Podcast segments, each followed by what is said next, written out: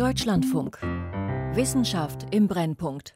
Wir haben auf der anderen Seite des Hauses natürlich einen Treppenlift, weil wir haben ja meistens sehr, sehr schwer behinderte Leute, die niemals eine so lange Treppe äh, hinaufgehen könnten. Die Schweizer Hausärztin Erika Preisig. Aha, hier ist die Wohnung. Das ist die Wohnung. Normalerweise haben wir mittwochs und donnerstags Freitodbegleitungen. Ähm, wir wollen nicht mehr als 80 pro Jahr, weil es sonst einfach zu viel wird.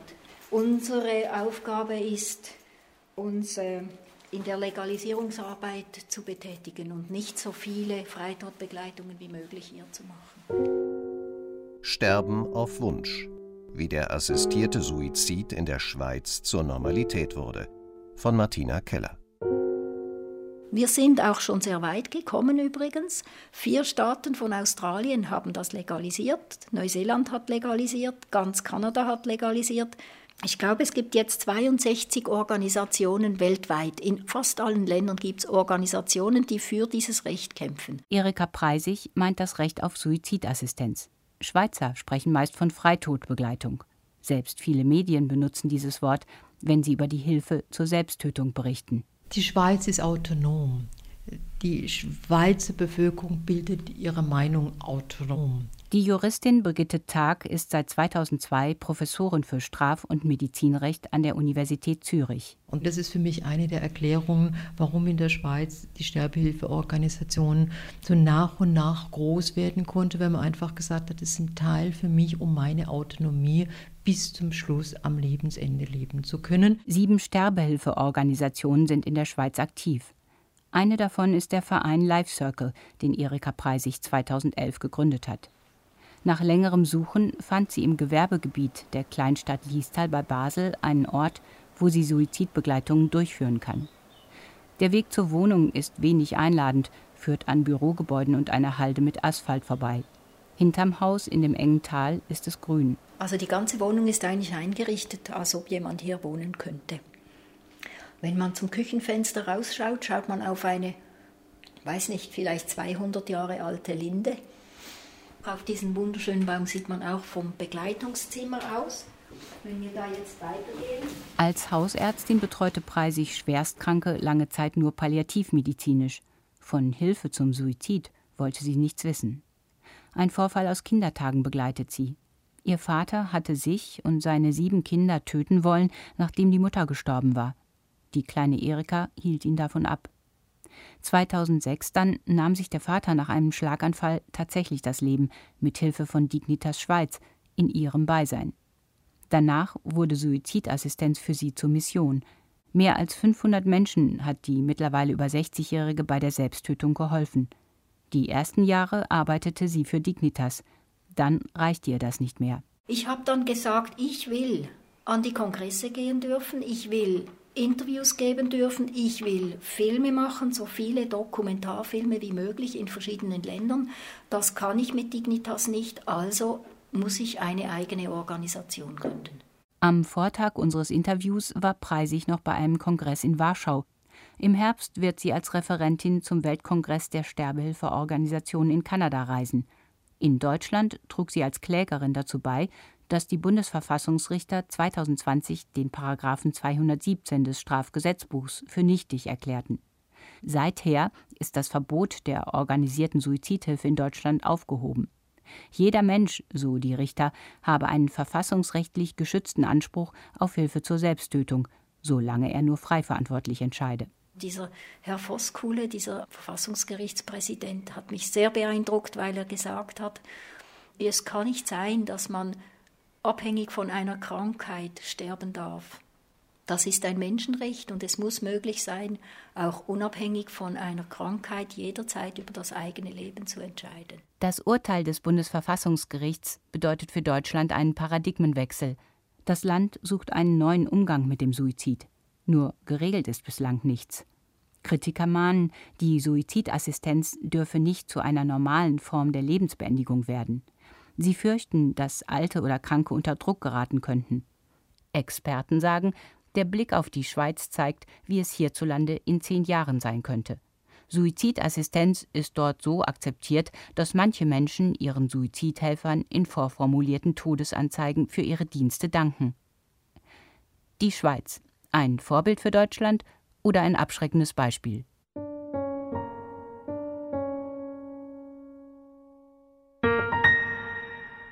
Es sind mittlerweile 145.000. Äh, es kommen jedes Jahr rund 10.000 Mitglieder dazu. Jörg Wieler ist bis Mai 2022 Kommunikationsvorstand und Vizepräsident bei Exit Deutsche Schweiz. Wir bekommen jedes Jahr rund 3.600 Anfragen zu Freitodbegleitungen.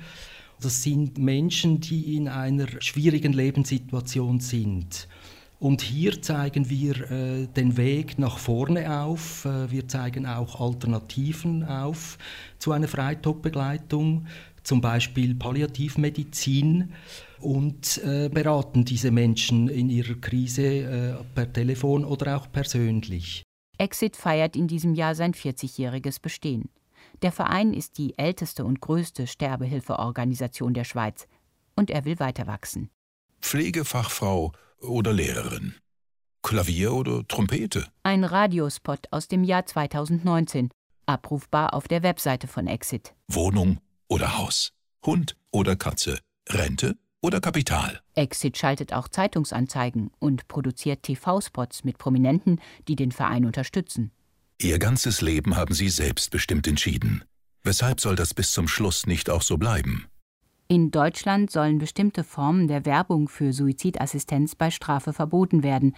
So will es ein Gesetzentwurf, den grünen Politikerin Kirsten Kappert-Gonter mit Abgeordneten aller Fraktionen außer der AfD vorgelegt hat. Der Schweizer Bundesrat hat darauf verzichtet, die organisierte Suizidhilfe explizit zu regulieren.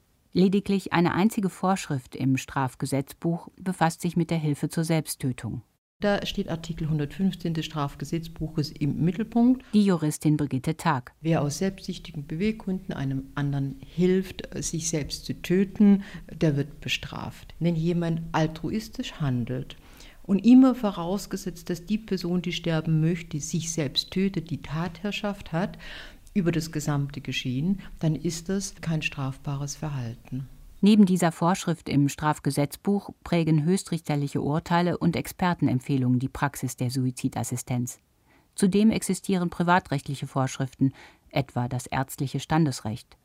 Ein Werbeverbot gibt es in der Schweiz nicht.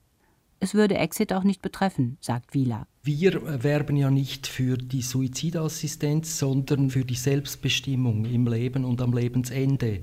Jetzt kommt auch eine Generation der sogenannten Babyboomer ins Alter und genau dieser Generation ist es sehr wichtig, dass sie wie in ihrem ganzen Leben auch weiterhin über ihr Leben entscheiden können. Und das wieder in Erinnerung zu rufen, ist unsere Aufgabe.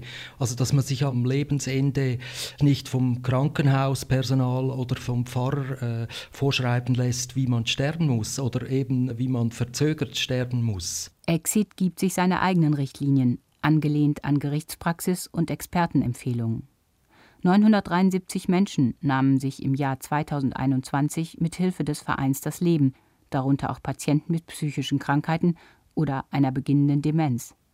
Die größte Gruppe stellten mit 340 Personen, die an Krebs erkranken. An zweiter Stelle kommen betagte Menschen. Diese Zielgruppe ist Exit besonders wichtig. Seit etlichen Jahren ist es äh, bei Exit möglich, dass äh, hochaltrige Menschen erleichterte Bedingungen für eine Begleitung haben.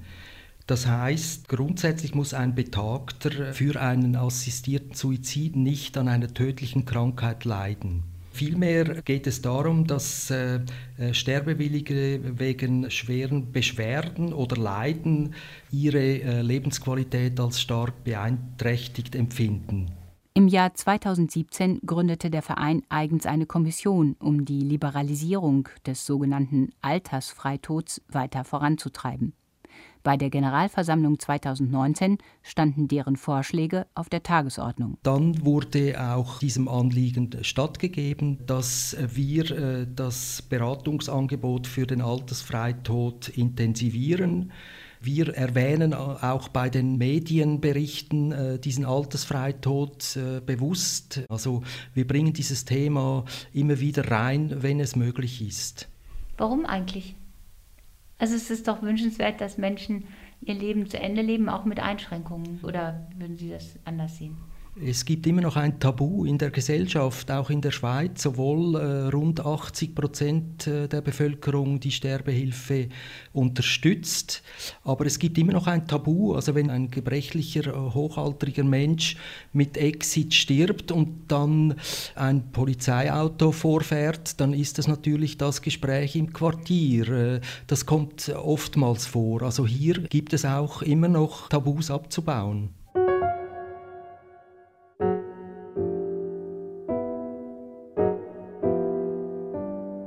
Eigentlich geht es bei dieser ganzen Diskussion ja um die Frage, wie wollen wir zusammenleben. Karin Nestor leitet die onkologische Palliativmedizin am Kantonsspital St. Gallen. Wie viele Schweizer Ärztinnen und Ärzte beobachtet sie die Entwicklung mit Sorge. Ältere Menschen gerieten nicht zufällig zu einem Zeitpunkt in den Fokus von Sterbehilfeorganisationen, da der Generationenvertrag wankt. Wie wollen wir umgehen mit Angewiesenheit, mit Alter, mit Krankheit, mit Behinderung und gelingt es uns, so ein Klima im Zusammenleben zu schaffen, dass auch der Kranke, der Behinderte, der ältere Mensch sich sicher ist, man hilft mir gern und auch ich kann einen wertvollen Beitrag zum Zusammenleben leisten. Und für mich als Ärztin war es sehr interessant, dass im Zuge der Berichterstattung der deutschen Diskussion um den Paragraph 217 sich das Klima nochmals verändert hat. Es geht um einen Mann, einen 78 Jahre alten Mann, der vor dem Ethikrat steht mit der Bitte, dass er sterben möchte und sozusagen Sterbehilfe verlangt. Schauspielerin Christiane Paul über das Fernsehspiel Gott von Ferdinand von Schirach. Es wurde im Dezember 2020 in der ARD ausgestrahlt. Er ist nicht krank, er ist verwitwet. Und äh, zu diesem Sachverhalt äußern sich verschiedene Sachverständige, damit der Ethikrat sozusagen über sein Anliegen entscheiden kann. Der fiktive Fall des Witwers Richard Gärtner wird im Fernsehspiel vor einem fiktiven Ethikrat verhandelt. In der im Anschluss gesendeten Talkshow Hart aber fair stimmten die Zuschauer über das Schicksal des Witwers ab. 71 Prozent waren dafür, dass er das Sterbemedikament bekommt. Die Diskussion um den Paragraphen 217 hat viele Jahre zuvor begonnen. In dieser Berichterstattung gab es ja unendlich viele Spielfilme, Fernsehserien, aber durchaus auch andere Diskussionen die natürlich auch in der Deutschschweiz gesehen wurden. Und in dieser Zeit habe ich wahrgenommen, dass das Thema auch in der Schweiz nochmal anders diskutiert wurde und dass diese vielen Beispiele, die in den Filmen dargestellt wurden, eine Wirkung gehabt haben, auch auf die Patientinnen und Patienten und ihre Angehörigen. Als Palliativmedizinerin ist Nestor regelmäßig mit Suizidwünschen konfrontiert. Es wurde immer schwieriger, jemanden zu erreichen, der sich in so einer gedanklichen Entwicklung befand. Und ich erkläre mir das eigentlich damit, dass wir ja den Werter-Effekt beim Suizid sehr gut kennen, also eine soziale Ansteckung auch der Suizidgedanken, aufgrund derer es eigentlich bestimmte Medienrichtlinien ja auch gibt über Suizide möglichst sachlich, emotionsfrei, nicht so berichtet werden sollte, dass man sich als Betroffener damit identifizieren kann. Und das wird ja beim assistierten Suizid komplett vernachlässigt und nicht berücksichtigt. Schweizer Ärzte spielen bei der Suizidassistenz eine wichtige Rolle. Sie stellen das Rezept für das Sterbemittel Natriumpentobarbital aus. Doch die Vereinigung Schweizer Ärztinnen und Ärzte vertritt die gleiche Position wie ihr deutsches Pendant. Suizidassistenz ist keine genuin ärztliche Aufgabe. Falls Mitglieder im Einzelfall Hilfe zur Selbsttötung leisten, soll dies bei Menschen geschehen, die dem Tode bereits nahe sind, so schreibt es das Standesrecht vor. Doch der Druck auf die Ärzte wächst. 2018 veröffentlichte die Schweizerische Akademie der Medizinischen Wissenschaften SAMW eine Richtlinie zum Umgang mit Sterben und Tod. Demnach sollen Ärzte auch Menschen bei der Selbsttötung helfen dürfen, die dem Tod gar nicht nah sind, jedoch unerträglich leiden an Krankheitssymptomen oder etwa auch, weil sie nur noch schlecht hören oder sehen können. Aus Sicht der Ärztevereinigung ein Tabubruch. Sie übernahm die Richtlinie der SAMW vorerst nicht in ihr Standesrecht.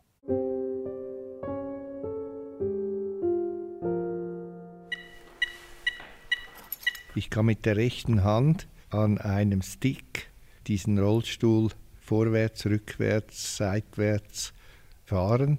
Dürfen Suizidhelfer in Pflegeheimen aktiv werden? In Deutschland leisteten Sterbehilfeorganisationen ihre Dienste früher allenfalls diskret. Inzwischen diskutieren diakonische Einrichtungen, ob sie Hilfe zur Selbsttötung unter ihrem Dach erlauben sollen. Manche Züricher Heime öffnen Sterbehelfern seit rund 20 Jahren die Türen. In einer solchen Einrichtung lebt Max. Höhe, Neigung, Rückenlehne, Armlehnen, alles kann ich elektrisch einstellen, sodass es mir wohl ist. Der pensionierte Richter, der nur mit Vornamen genannt werden möchte, ist im Gesundheitszentrum für das Alter Gehrenholz zu Hause. Zum Interview kommt er im Elektrorollstuhl, ein Gefährt mit knallroten Radkappen. Ich kann die Beine hochnehmen, also so wie es mir wohl ist. Und dank einem guten Kissen kann ich pro Tag ohne weiteres neun Stunden im Rollstuhl sitzen und mich beschäftigen. Der heute 76-Jährige war bereits langjähriges Exit-Mitglied, als er vor achteinhalb Jahren einen Unfall hatte. Seither sind seine Arme und Beine weitgehend gelähmt. Trotz des Schicksalsschlags dachte er seinerzeit noch nicht an Suizid. Elektronische Hilfsmittel erlauben ihm, am Leben teilzunehmen. Also E-Mail mache ich über Spracheingaben und wenn es dann kleine Fehler gibt, dann muss ich das von Hand korrigieren mit diesem Stift. Also beispielsweise, wenn ich diktiere Spital Ballgrist, dann kann es sein, wenn das Gerät noch nicht gewohnt ist, dass es dann schreibt Baugerüst. Das ist nicht ganz dasselbe. Max hatte sich nach seinem Unfall entschlossen ins Leben zurückgekämpft. Vor drei Jahren allerdings geriet er in eine Situation, die ihm eine heikle Entscheidung abverlangte. Ihm stand eine schwere Blasenoperation mit ungewissem Ausgang bevor. Da wusste ich nicht, ob ich eine solche Blasenoperation überhaupt noch wagen sollte oder ob ich vorher den Entscheid treffen würde, dass das nun mein Ende sein könnte. Die Ärzte konnten ihm nicht sagen, ob er die Operation gut überstehen würde und wie seine Lebensqualität anschließend wäre. Wir haben dann noch eine letzte Möglichkeit probiert, diese Blasenoperation hinauszuzögern und zwar mit einem Medikament. Und das funktioniert nun seit drei Jahren und ich bin sehr, sehr froh, dass das jetzt funktioniert und dass ich den Entscheid damals nicht fällen musste. Falls irgendwann doch eine Operation nötig wird, stellt sich für Max die Frage nach der Suizidassistenz erneut. Das Pflegeheim würde seinen Plänen dann wohl nicht entgegenstehen. Natürlich gab es Bedenken, es gab die Angst, dass es ansteckend sein könnte, wenn sich jemand das Leben nimmt, dass andere das miterleben und dass der Wunsch dann auch auftritt. Christian Strüby ist leitender Arzt im Gesundheitszentrum. Er erinnert sich an die Anfänge der Suizidassistenz vor gut 20 Jahren. Die Zusammenarbeit mit den Sterbehilfeorganisationen musste auch etwas eingespielt werden. Es herrschte zum Teil ein Misstrauen, dass wir das nicht zulassen wollten, wenn wir noch ein psychiatrisches Konzil durchführen wollten und ein leichter Druck, sage ich es mal so. Wer auf wen, das habe ich nicht verstanden. Druck von Sterbehilfeorganisationen, dass wir doch endlich vorwärts machen sollen. Aber das ist schon lange nicht mehr so. Also es ist nicht mehr ein Gegeneinander, sondern ein Miteinander. Ein Punkt, sagt Strüby, macht ihm allerdings Sorge. Das ist natürlich die Frage nach dem Geld. Man kostet Geld im Alter. Wenn man Pflege braucht, ist das teuer. Und das ist ein wichtiger Punkt, der ausgeschlossen werden muss, dass nicht finanzielle Interessen hinter einem Suizid stehen. Im Gesundheitszentrum für das Alter Gehrenholz zahlen bemittelte Bewohner zwischen 6.000 und 8.000 Franken Eigenbeteiligung im Monat.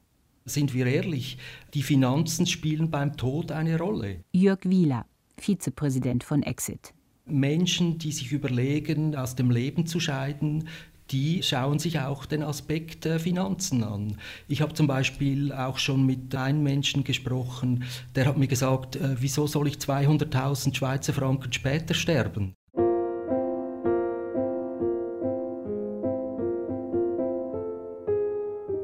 Wenn die Leute dann an diesem Tisch die Papiere ausgefüllt haben, legt sich die Person, die sterben möchte, ins Bett. Die Hausärztin Erika Preisig in der Sterbebegleitwohnung in Liestal. Entweder ein Arzt oder eine Pflegefachfrau steckt eine Infusion mit Kochsalzlösung. Der Patient übt, die Infusion aufzumachen, weil das ist ganz wichtig in der Schweiz. Wir kennen ja nicht die Euthanasie, sondern den begleiteten Freitod. Also der Patient muss zwingend die Infusion selbst öffnen. Die Hilfe zur Selbsttötung kostet für die Schweizer Mitglieder von Life Circle 4.500 Franken. Ausländer, die im Verein in der Mehrheit sind, zahlen 10.000 Franken inklusive Bestattung. Wenn er das dann zwei, dreimal geübt hat, äh, macht man die Infusion zu, schüttet das Medikament in den Infusionsbeutel und damit wir beweisen können, dass er das selbst gemacht hat und auch wusste, was dann passiert, stellen wir ihm vier Fragen. Die Fragen dienen der juristischen Absicherung von Erika Preisig und ihren Helferinnen. Sie werden für die Behörden gefilmt, ebenso wie das eigenhändige Ingangsetzen der Infusion durch den Suizidwilligen. Ich stelle dem Sterbenden die Frage: Wie ist Ihr Name? Wann sind Sie zur Welt gekommen? Warum sind Sie hierher gekommen? Ich habe Ihnen eine Infusion gesteckt. Wissen Sie, was passiert, wenn Sie diese Infusion öffnen? Sobald das Ventil geöffnet ist, tropft das Sterbemittel in die Venen der Patientinnen und Patienten. Natriumpentobarbital ist ein Wirkstoff aus der Gruppe der Barbiturate. Es war am Anfang noch spannend, weil wir wussten ja gar nicht, welche Dosis man verabreichen musste. Der Züricher Apotheker Albert Ganz. Wir begannen mit 6 äh, Gramm Pentobarbital als Dosis und dann sah man aber wirklich, dass einzelne Patienten, also starben alle mit 6 Gramm. Es war ich glaube, 20-fache der berechneten Überdosis. Ganz ist bereits in Rente. Seine Apotheke in Zürich hat Sterbehilfe über Jahrzehnte mit Natriumpentobarbital versorgt. Aber zum Teil ging es bis zu acht oder sogar zehn Stunden, dass die Patienten im Koma lagen, bis sie wirklich starben. Und dann beschloss man langsam die Dosis zu erhöhen, dann 8 Gramm, 10 Gramm und jetzt ist man bei 15 Gramm. Das Medikament wurde ursprünglich als Schlaf- und Beruhigungsmittel entwickelt. Auch deutsche Sterbehilfeorganisationen würden es gern einsetzen. Zum Zweck der Selbsttötung darf es aber bislang nach dem Betäubungsmittelgesetz nicht abgegeben werden. Können Sie mir das mal zeigen? Das? Ja. Ja? Äh, das, das, ein Fläschchen? Ja. Äh, Albert Ganz ist für das Interview in seine alte Apotheke zurückgekehrt, die nun eine andere Leitung hat. Ist das so eine Dosis, die man braucht? Oder? Das ist gerade 15 Gramm. Ein weißes Pulver in einem orangefarbenen Fläschchen. Das Mittel kann auch oral verabreicht werden. Die ganze Fläschchen äh, kann man in etwa 50 Milliliter Wasser reinleeren, etwas rühren, dann löst sich das sehr gut auf. Und das sollte der Patient möglichst in einmal trinken. Und ist bitter? Also es ist bitter. Woher wissen Sie es eigentlich? Haben Sie probiert? Ja, man nimmt ein Milligramm, zwei Milligramm, dann spürt man das, wie das ist. 1196 Menschen in der Schweiz entschieden sich 2019 für den assistierten Suizid. Die Zahl hat sich im Lauf eines Jahrzehnts vervierfacht. Ohne Hilfe, etwa durch Erhängen oder Sprung aus der Höhe, nahmen sich 2019 rund 1000 Menschen das Leben, in der Mehrzahl Männer. Es ist ja eine skurrile Situation. Auf der einen Seite tun wir unsere Brücken schützen sehr gut und Suizide verhindern und auf der anderen Seite kommen dann die Sterbehilfeorganisationen und geben gewissen Leuten das Gift, obwohl man weiß, dass die Suizidprävention und die Palliativmedizin und auch die Psychiatrie, die Therapie von Suizidalen solche Fortschritte gemacht haben. Also Der Psychiater und Psychotherapeut Raimund Klesse ist Präsident der Hippokratischen Gesellschaft Schweiz. Es gibt ja tolle Modelle, wo man sieht, dass man niedrigschwellig ganz vielen Suizidalen helfen kann, dass sie von diesen Gedanken wieder wegkommen und andere Lösungen finden, ihr Leben auch gut zu leben. Nicht nur der massive Anstieg der Zahlen beim assistierten Suizid erfüllt Klesse mit Sorge. Das sind vor allem alte und ältere Frauen, die vorher gar keine Suizide begangen haben oder versucht haben mit äh, sogenannten weichen Methoden und oft gerettet wurden und nachher keinen weiteren Suizidversuch unternommen haben. Also es werden neue Gruppen erschlossen, die von selber gar keinen Suizid begangen hätten. Eine besonders umstrittene Patientengruppe sind Menschen mit psychischen Erkrankungen, weil die Erkrankung bei ihnen die Urteilsfähigkeit beeinträchtigen kann. Das Schweizer Bundesgericht befasste sich 2006 in einem Grundsatzurteil mit der Frage, ob solchen Menschen Suizidhilfe gewährt werden darf. Es gibt normalerweise grundsätzlich Situationen oder Phasen, wo auch eine Person, die unter Depressionen leidet, urteilsfähig ist. Die Juristin Brigitte Tag. Wenn sie in dem Zeitpunkt den Suizid begeht, ja, dann ist es auch tatsächlich ein Suizid. Und die Suizidhilfe somit nicht strafbar. Ist sie nicht urteilsfähig? Ja, dann ist es aber Tötung oder unter Umständen sogar Mord, je nachdem, wie die Beweggründe sind, die hinten dran stehen. Um hier eine gewisse Sicherheit hineinzubekommen, hat das Bundesgericht dann auch festgestellt, halt, jetzt muss aber ein externes Fachgutachten vor der Suizidhilfe dann die Urteilsfähigkeit der Person abgeklärt haben. Erika Preisig half 2016 einer depressiven Frau zur Selbsttötung, die bereits seit Jahrzehnten Exit-Mitglied war. Weil die Frau sich nicht psychiatrisch begutachten lassen wollte, kam eine Begleitung durch Exit nicht in Frage. Preisig sagt zudem, sie habe keinen Psychiater gefunden, der zu einem Gutachten bereit war. Da sie selbst von der Urteilsfähigkeit ihrer Klientin überzeugt war, setzte sie sich über die Vorgabe des Bundesgerichts hinweg. Die Staatsanwaltschaft erhob Anklage. Jetzt ist man natürlich in einem Riesendilemma. Im Nachhinein haben sie nur noch die tote Person. Mit ihr können sie nicht mehr kommunizieren und sie haben den toten Körper. Man kann den toten Körper einer Autopsie zuführen, aber daraus kann man schlecht ersehen, ob die Person urteilsfähig war oder nicht. Nach dem Tod ist somit eine zweifelsfreie Einschätzung der Urteilsfähigkeit kaum noch möglich. Im Strafrecht geht es um in dubio pro reo. Das heißt, wenn die Tatsachen nicht abgeklärt werden können, muss im Zweifel für den Angeklagten oder für die Angeklagte entschieden werden. Zwei untere Instanzen haben Erika Preisig wegen des Hauptvorwurfs der vorsätzlichen Tötung bereits freigesprochen. Im Lauf des Jahres soll ihr Fall nun vor dem Bundesgericht verhandelt werden. Ein Freispruch ist nicht ausgeschlossen.